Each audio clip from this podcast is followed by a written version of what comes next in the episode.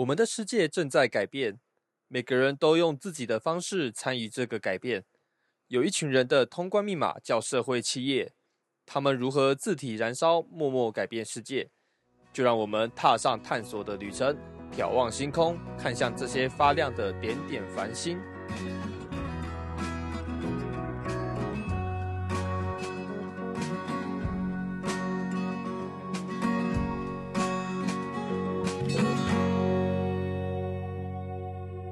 创波波，今天听谁说？各位关心社会企业的朋友，大家好，我是主持人黄淑芬 Sophia。今天我们很高兴呢，邀请到陪伴贫穷或者是面对贫穷议题的侠女邱淑云，Ivy，请跟大家打个招呼。是社创波波的伙伴，大家好。呃呃，我并不是只筹只护持这个叫大家刚才讲一直在聊天的时候聊说我是陪伴贫穷者。其实坦白讲，很多人贫穷不自知，所以其实上呢，我是陪伴很多经济议题有困境的人，陪他们走过一段路。我现在目前的公司叫训前师财商研究中心。那呢，其实上我们在做的事情就是陪伴非常多。他现在目前可能是因为带着孩子，他是主要的经济者。然后因为他带着孩子的关系，所以他的家庭的经济他没有办法这个叫做支应他们每个月的需要的支出、生活支出，所以他可能就必须求助于政府的系统。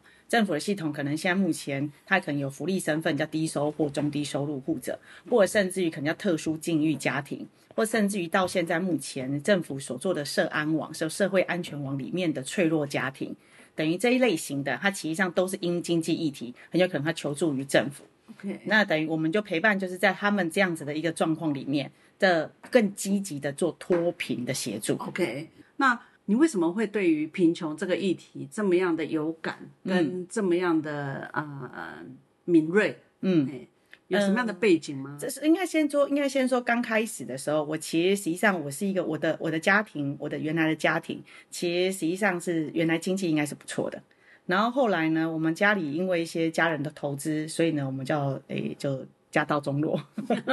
所以呢，我们就必须我的我的大学是学贷，然后我必须要打工。所以呢，对我来讲，金钱的渴望，在我开始出社会是非常的期待的。嗯，所以我一出社会的时候，其实我很认真的赚钱。可是当我很认真赚钱之后，我后来就发现，哎，我有钱，我可以过很好日子。嗯，而我的确也认为我是单身贵族。是，后来才发现我一件事情。单身贵族。后来呢，认真认真工作一段时间，发现回头看，哎，我怎么没有钱？然后那时候才让我意识到，原来我的花钱跟我管理金钱，其实实际上受我过去的贫穷的匮乏而影响着我的花钱，实际上是没有攒攒的。就是我那时候最常有一个名言，就是呢，我不想看标价买东西。嗯，嘿，可是因为你你你其实上你并没有管理钱，你只有会赚，所以那时候有个很多东西，我那时候我小时候我妈跟我讲说要存钱，我那时候跟我妈说不用，你只要会赚就好会赚就好。哎，对对对对，没错。可是呢，到当你当你发现一件你你的脑袋里面不具备这个叫管理金钱的知识的时候，你再怎么会赚钱，那个钱都是流光光，就是我们讲那个独立判断能力跟学习财务智能能力没有。那又加上呢，那时候其实我开始对自己，我是那个先是自己自己开始发现，怎么会有这样的问题？我周边跟我同同同辈的，其实也都有同样的状况，都是要月光族，因为我们我们的原生家庭可能都不需要我们拿钱回家了，嗯嗯，然后呢，我们可以选择，一定不需要传承下一代，所以我的周边非常多朋友，其实就是赚多少花多少的月光族。所以呢，其实上在那个年代里面，又加上有个东西叫做所谓的塑胶货币，就信用卡。信用卡哎，那时候是正式发卡非常的蓬勃发展的时间点对，。就几面离的时对代。对对对对，没错。然后呢，我那时候开始意识到这件事情的时候，刚好卡奴走上街头，然后呢，其实大家在那边呼喊着，为什么他一直还钱都还不完？银行赚了他很多的利息钱。这个事情让我开始意识到，原来这里面的有很多的财务的知识是需要去有人来随着这个过程当中，应该要让大家知道的。可能也因为你你这个巡前是工作的关系哦，所以你对我们社会里面的那个贫穷者的观察应该就会比较多比较多一点。嗯，因为从我们这种比较好听一点的话，其实我们叫做主流嘛。嗯，所以我们常常会多贫穷，有时候是自己造造成的。成的。对，你可不可以解释一下？你同意这句话吗？这个其实上是多数大家其实上都会看到，现在目前很多的服务，就是我们如果假设进去看到那种贫穷家庭，你看到他们家一家四口，然后他们家的手机费用一个月的手机费要八千块钱，你可能就说，你看，对啊，难怪你花那么多钱在这种叫做不必要的事情上面，是是。所以你才会造成贫穷，你才会钱不够用。可是实际上，我认为这句话我觉得有点偏颇，原因是因为呢，今天今天他去买手机的时候，他没有办法一次性支付一只手机的钱，嗯，他很有可能一件，因为现在目前手机已经是一个必要支出，它其实并不是一个想要支出，它是一个代表它跟社会连接，它代表的工作，它可能代表的是跟他这个叫人脉关系。因为如果假设你可能没有手机，你不能传赖，你老板可能说，诶，为什么你没有办法，你你没有做我的 follow 的工作？嗯，所以呢，其实上它已经变成一个叫必要品，就像现在因为疫情的关系，孩子其实上都是线上教学。那如果假设家里没有这样的一个手机工具，不能上网，那他怎么能够去拿到他的这个叫做学习成绩？所以，所以我们可不可以拉回来一下，就是说，现在生活方式里面其实它充满了各式各样的需要，被被刺激的需要，而且被转换成必要。哎，OK，被刺激需要转换成必要。那我怎么样去判断哪一些东西是我我的需要，哪一些是我的必要？哦，这个其实上就必须要回过回过头来，你自己要有一个独立判断能力。所以你的意思就是说，这些贫穷者其实他缺乏这样子的判断。哎，你说对了，因为呢，在我的研究过程里面发现，其实我们现在的服务对象，他就是我们讲的叫经济弱势的对象，他其实实际上他今天的财务不健康又不安全，是因为他脑袋的财务决策影响了他很多的花费的结果。OK，那那个财务决策是怎么做决策？我们多数其实上我们都认为我们是理性决策，可是不然，因为我们的大脑其实实际上是会让我们有一些东西会转换成变成叫惯性的消费，或者甚至可能是因为那个氛围而影响了某些的消费。所以这样听起来的话，就是跟知识有关。哎，是的，你说对了，对对对，没错。所以他的他脑袋那个背景里面，就他脑袋，他跟因为一个人知识有知识的本体，你的知识本体是怎么？就是你的决策系统是怎么出来的？来自于原生家庭、你的学历、你的经历、你所接触的社群或网络，或甚至于你所平常看的那些知识来源的内容。那多数现在目前几乎很多知识都来自于叫做被选择性的资讯提供。OK，因为我们的现在被手机筛选过哎，对，都是被筛选过，因为大数据的关系，甚至于呢，你的那个赖群组里面的朋友固定丢哪些东西给你，每个人都在环游世界，我就很想去环游世界。所以我们回来看一个问题啊，因为我们第一季的时候，其实那时候也请 Ivy 来介绍过那个对于个人理财的一些做法跟想法。那好像后来训前师也是变成一个社会企业，呃，是的，对，但是又怎么样把它转型成为？因为教人家赚钱或教人家存钱，其实是个好生意，呃怎么会变成社会企业？我们其实上原来其实只是一个叫做我们因为自己想研究这些东嗯西，所以我们写文章，我们去研究相关的内容，然后去拆解，哎，到底买这个产品好不好？我们开始只是因为为了自己对对，我们是为了自己，然后开始做这件事情。然后呢，这个过程里面，我们就发现，哎，我们在拆解的过程，也有人需我我你不用分析，我帮你分析，嗯，所以你就付钱给我，嗯，这时候我们就叫做训练，就做训练这件事。对。那我在拆解过程越多的过程当中，我是不是认识我的知能就一直提升，我的知识一直提升，对，我的知识一直提升的时候，我就发现原来我的知识不是只有这一群叫做想买金融工具的人，原来还有非常多叫做经济底层的人，他其实也更需要这一段。不是有钱的人才需要理财，对不对？这是我们在金融业里面蛮有名的一句话。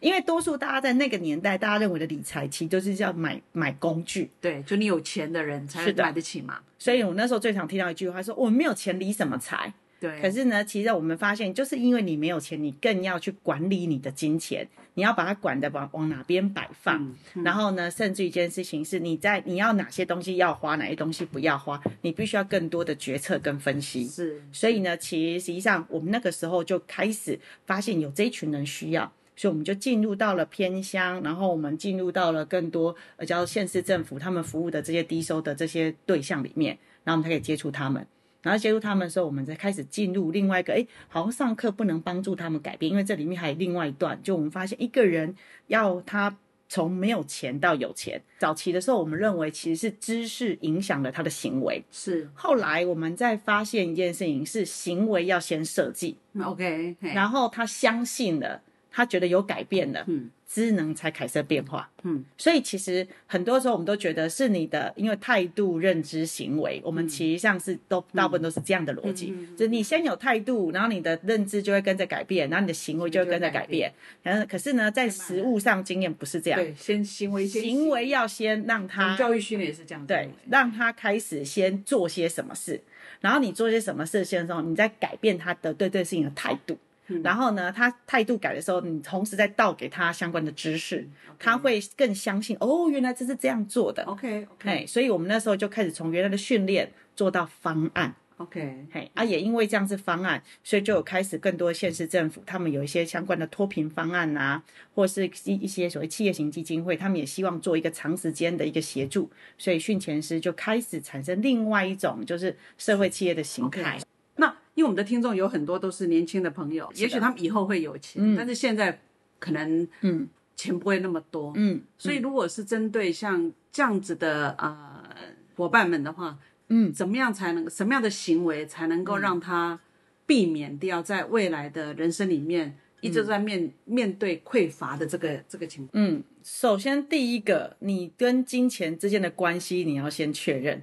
很多人其实对金钱是有觉得它是 dirty 的，甚至觉得它是它是不好的。所以第一个是你要先跟钱当好朋友。对对对对，你要先跟你要先塑造金钱跟你之间关系是什么？，OK，对，它到底是你的工具，还是他其实是你的一切？因为还有人是一切哦，对所以他一直不断追求要很有钱我钱。们都有看小王子 对，所以首先第一个，你要先知道你跟金钱的关系。关系嘿 OK 那你跟金钱关系怎么知道？请你要从过往的历程，你先去理解，你是对金钱很不屑的，还是你是很想要赚钱的？你对钱是斤斤计较，你你怎么看见它？所以首先第一个，你要先确认你跟金钱的关系。关系，对，OK，这个很重要。嘿，然后第二个呢，你其实上你开始要有意识的，你要有意识的把你的金钱从进跟出，你要有意识的去管理它。对这个，我觉得这一点，这一点我非常非常认同。前几天才跟几个几个同学在在聊天，就是他们会对薪水单就觉得哦，你问他说你你你你薪水多少，他会给你一个很 rough 的数字，嗯，我就告诉他们说，我不管我薪水多少的时候，其实我都会非常在意有没有、有没有不对的地方。虽然我我很相信我们的人事单位绝对不会给我算错，但是我很清楚知道他扣我的钱的逻辑是什么，他他这个钱是怎么来的，是什么东西？是什么东西？因为蛮多人，你刚刚讲的，我提醒一下，蛮多年轻人其实根本不知道薪水单里面其实实际上他有配劳劳保健保的自付额，他到底是多少钱然后？所得税也搞不清楚。对对对，像我们就很在意，就是说所得税申申报之前，我们要先决定好，我到底要让他每一个月扣，还是说年底的时候我再一笔一笔扣。嗯，所以我们给如果给他一个名词的话，这个叫做一个对钱的一个知知觉是呃觉觉察觉察力觉察力，对，你要钱怎么对进来跟怎么出去。对对对，你要有那个意识意识感，然后那个我们讲说对数字要有数感，嘿，然后对钱要有一个钱感。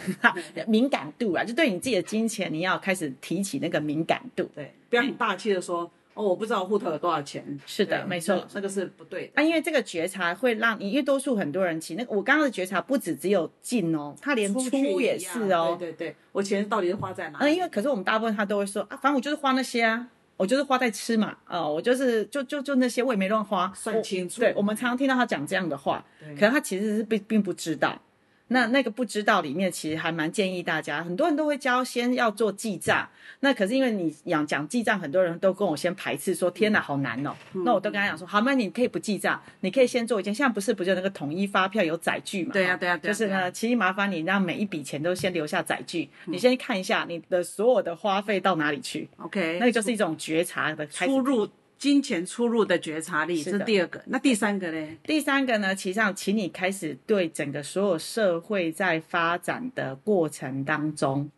跟你之间的金钱的关联性，请你多一点的去感觉。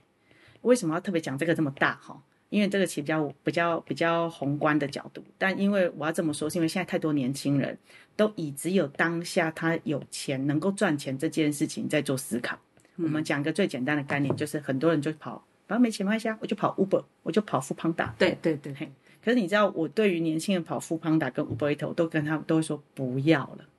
为什么？第一个，那个其实上是一个没有办法累积你任何资产，我们讲无形资产，就是我们的金钱的运作，其实上它是你的无形资产跟有形资产创造你的收入。嗯，你的收入是来滋应过生活，那个是花支出。那你的支出会因为你的生活水平，因为你的价值观，因为你的利益关系，影响你的支出的花费。一个人的收减资，它其实上会多钱，那个多的钱就会转向资产嘛。对，你的资产会倒在，你会倒在，再又会再帮你倒给你新的收入。嗯，所以呢，你其实上你在这过程当中，你的那个收，我们讲那个现金流，还有那个流，那个流被动收入的，哎，对，，你要有开始去有意识的去看到你那个收入是怎么来的，你那个支出怎么出去。可是呢，我们多数因为我们的支出的涨的支出涨的速度嗯。比你想象中来快，嗯。因为整个我们讲个最简单的，二十年前没有手机的时候，我们的爹家里的电话费大概就三百块，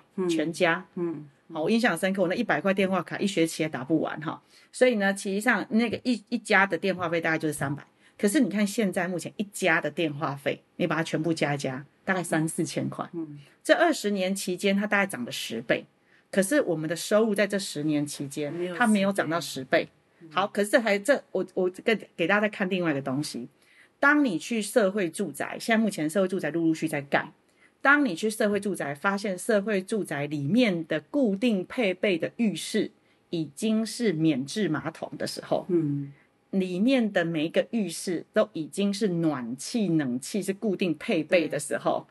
就代表什么？生活水平被拉到这个程度，社会住宅已经拉到是这个程度，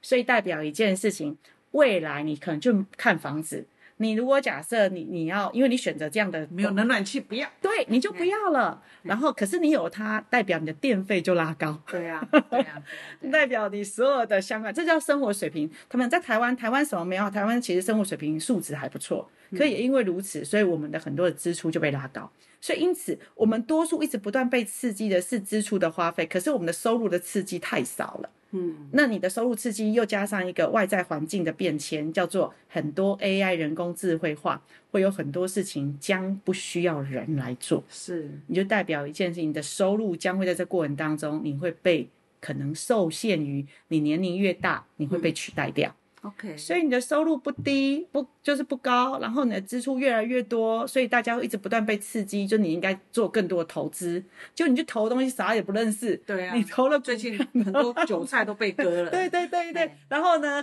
我甚至于我都觉得一个事情，就是有一些年轻人聪明到还会做一件事情，就是呢自己在所谓的这个，我最近有认识一个朋友，就是呢他们年轻人几个人干一个事情，就是呢在呃这个网络上面做了一个一个一个类似像做呃投资工具，那这投资工具呢是买鞋子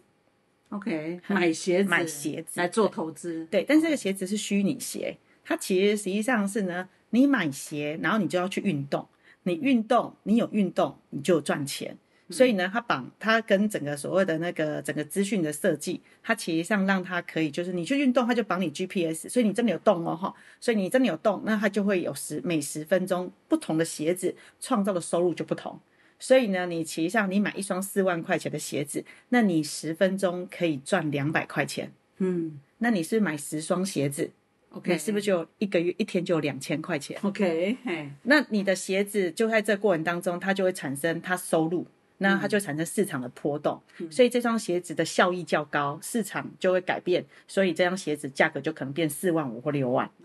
所以你就可以，对你就可以买卖给一样想要赚这个钱的人，因为鞋子是有听起来限的。又是一个庞氏骗局。你说对了，但是呢，却很多人买单。，OK，OK，我我我想要表达，就是因为随着现在目前的社会的变迁，投资工具，当我不我觉得除了股票，除了基金，可是大家告诉我要投资嘛，那我应该去哪里可以赚钱？所以谁告诉我哪里可以赚钱，他真的有赚钱的经验，有人就会参与。对，这个其实是因为我还是一个保守的欧巴桑哦，那就是说对钱的这个事情，呃，其实我自己真心的感觉，就是说每个人都在追求财务自由，但是你到底什么叫做财务自由？你的钱是怎么赚进来的？那我们常会有一句一句最简最简单的事情是，如果你不懂的东西，你就不要随便投资。对，那如果它听起来不 make sense。那你就要稍微谨慎。刚刚你听的是不 make sense，这个是因为你有知识，所以你会去思考它是不是 make sense。但是其实有非常多人，其实他没有想到第一个合不合法性，对他到底他到底他整个金流的运作逻辑是什么？有人其实没想懂，为什么？因为在他的知识题里面，他的财务决策里面，是因为他都同透过朋友的介绍，是让他赚到钱。他有了过往的这个成功经验，所以他会继续相信他这个朋友，或者是继续相信用这种方式。OK，所以这一个很棒的一个一个建议啊，就是说，如果你真的是希望自己不要陷入那个金钱的陷阱里头，有三个事情要很重要。第一个，要确认自己跟钱的关系，要跟钱当好朋友。是的，你跟他当了好朋友以后呢，你的朋友进进出出，你要有个觉察力在，是的没你要知道他怎么来的，然后你也要知道他怎么去了哪里。是那第三个呢，你要有一个比较宏观的一个角色，去看看，其实你不能够只看今天的收支平衡，你还需要看整个社会的变迁跟你之间的关系。跟你之间的关系。那其实我面对贫穷的态度以外啊，其实我更好奇的是、Ivy 的创业。哦，我想请请 Ivy 来解释一下，就是说。创业跟上班族啊，嗯，他们的收入来源不一样。完全不同。那你你觉得从财务的角度来看，嗯，创业跟上班族他们要有什么样不一样的考虑吗？我觉得有个最大的差别就是呢，一个是靠别人，一个是靠自己。就是你是拿薪水的，你可以完全就是你你老板跟你说叫做叫你做什么你就做什么，真的吗？你只要好好的，你只要好好的确认老板交代你的事情你都有办到，嗯你其实上就可以维持基本的他给你的薪水。，OK，嘿，这个其实上就是受雇者的概念，所以他们都会讲说，哎，今天你只要你要拿你要端好那个饭碗，嗯，你其实上就要清楚知道里面的游戏规则。对，老你要弄清楚谁是你的老板，谁是你的客户。哎，对对对对对，没错，因为有时候老板不是真的老板，有时候是你的上头那个主管是你的老板。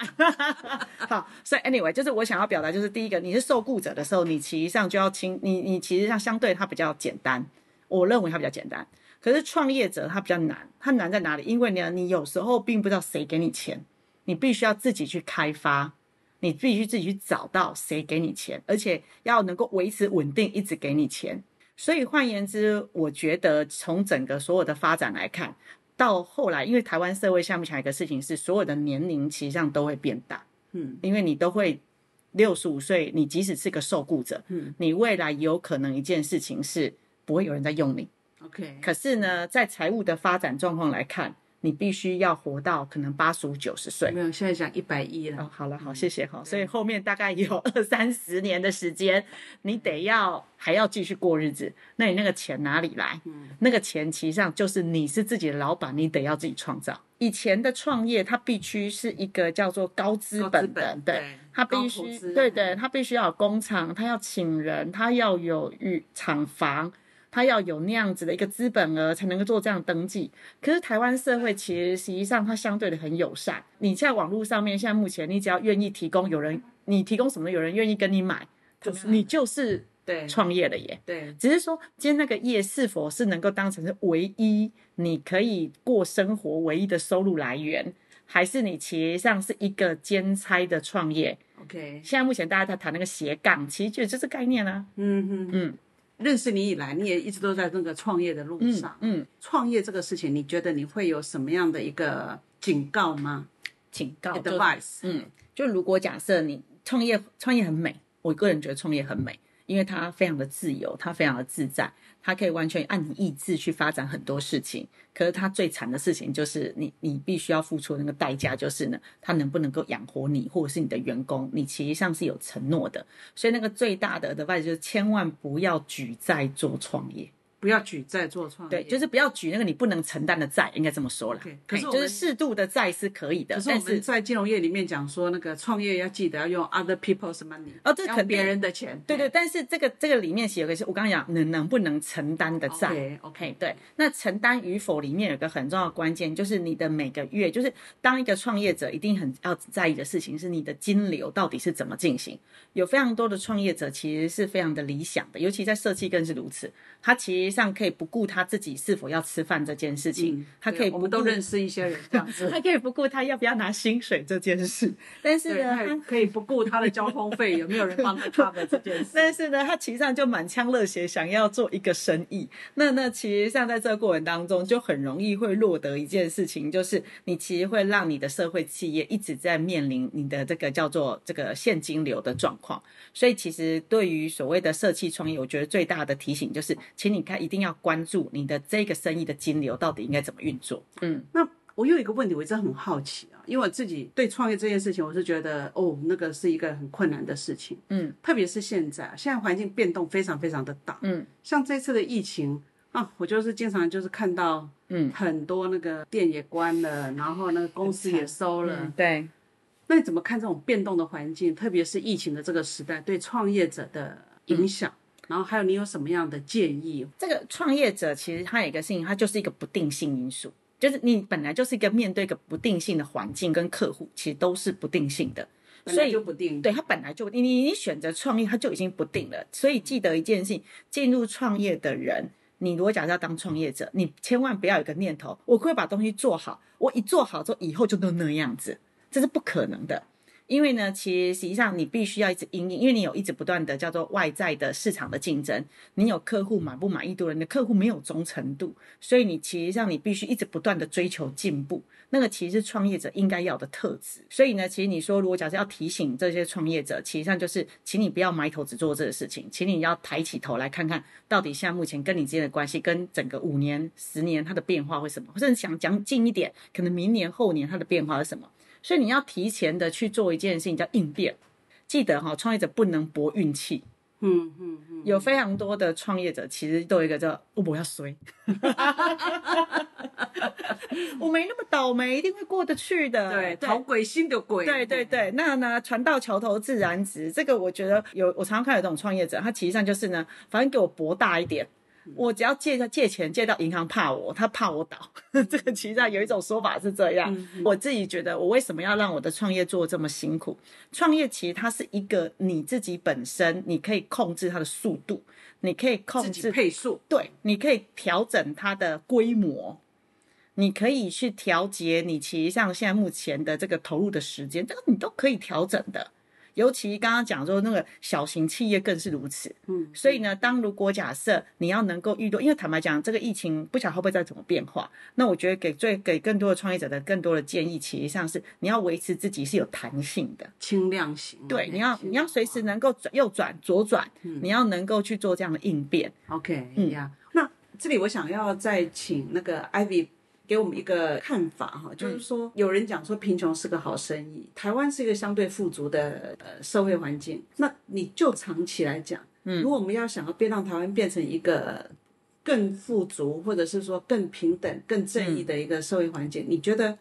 还有哪些地方你看到我们可以琢磨的地方？这里面有一个很重要的关键哦，就是因为其实钱是需要被转动的。那钱在被转动的过程当中，最简单钱转动方就是借钱。可是我们现在目前台湾社会在融资，就是借资这件事情，从早期最早最早之前，其实叫互助会。嗯，比如回啊，对。那呢，后来其实上金融单位出来，所以呢，让更多人发现哦，原来融资其实就是借钱这件事情有更方便跟简洁的方式。可是这更方便简洁这件事情，其实上也因为如此，因为不是只有一家金融公司在放款，有非常多家金融公司放款，所以呢，其实有一个机制叫联合征信系统。嗯，这个机制让他们去做一些对，去做一些这叫做调节，让希望这个人不要负债比过高。嗯，可是呢，这些其实上都某部分而言，也都后来造就了一些，其实非常多人因为他没有办法再继续跟银行交易往来。所以他逼着朝向其他叫做地下经济发展。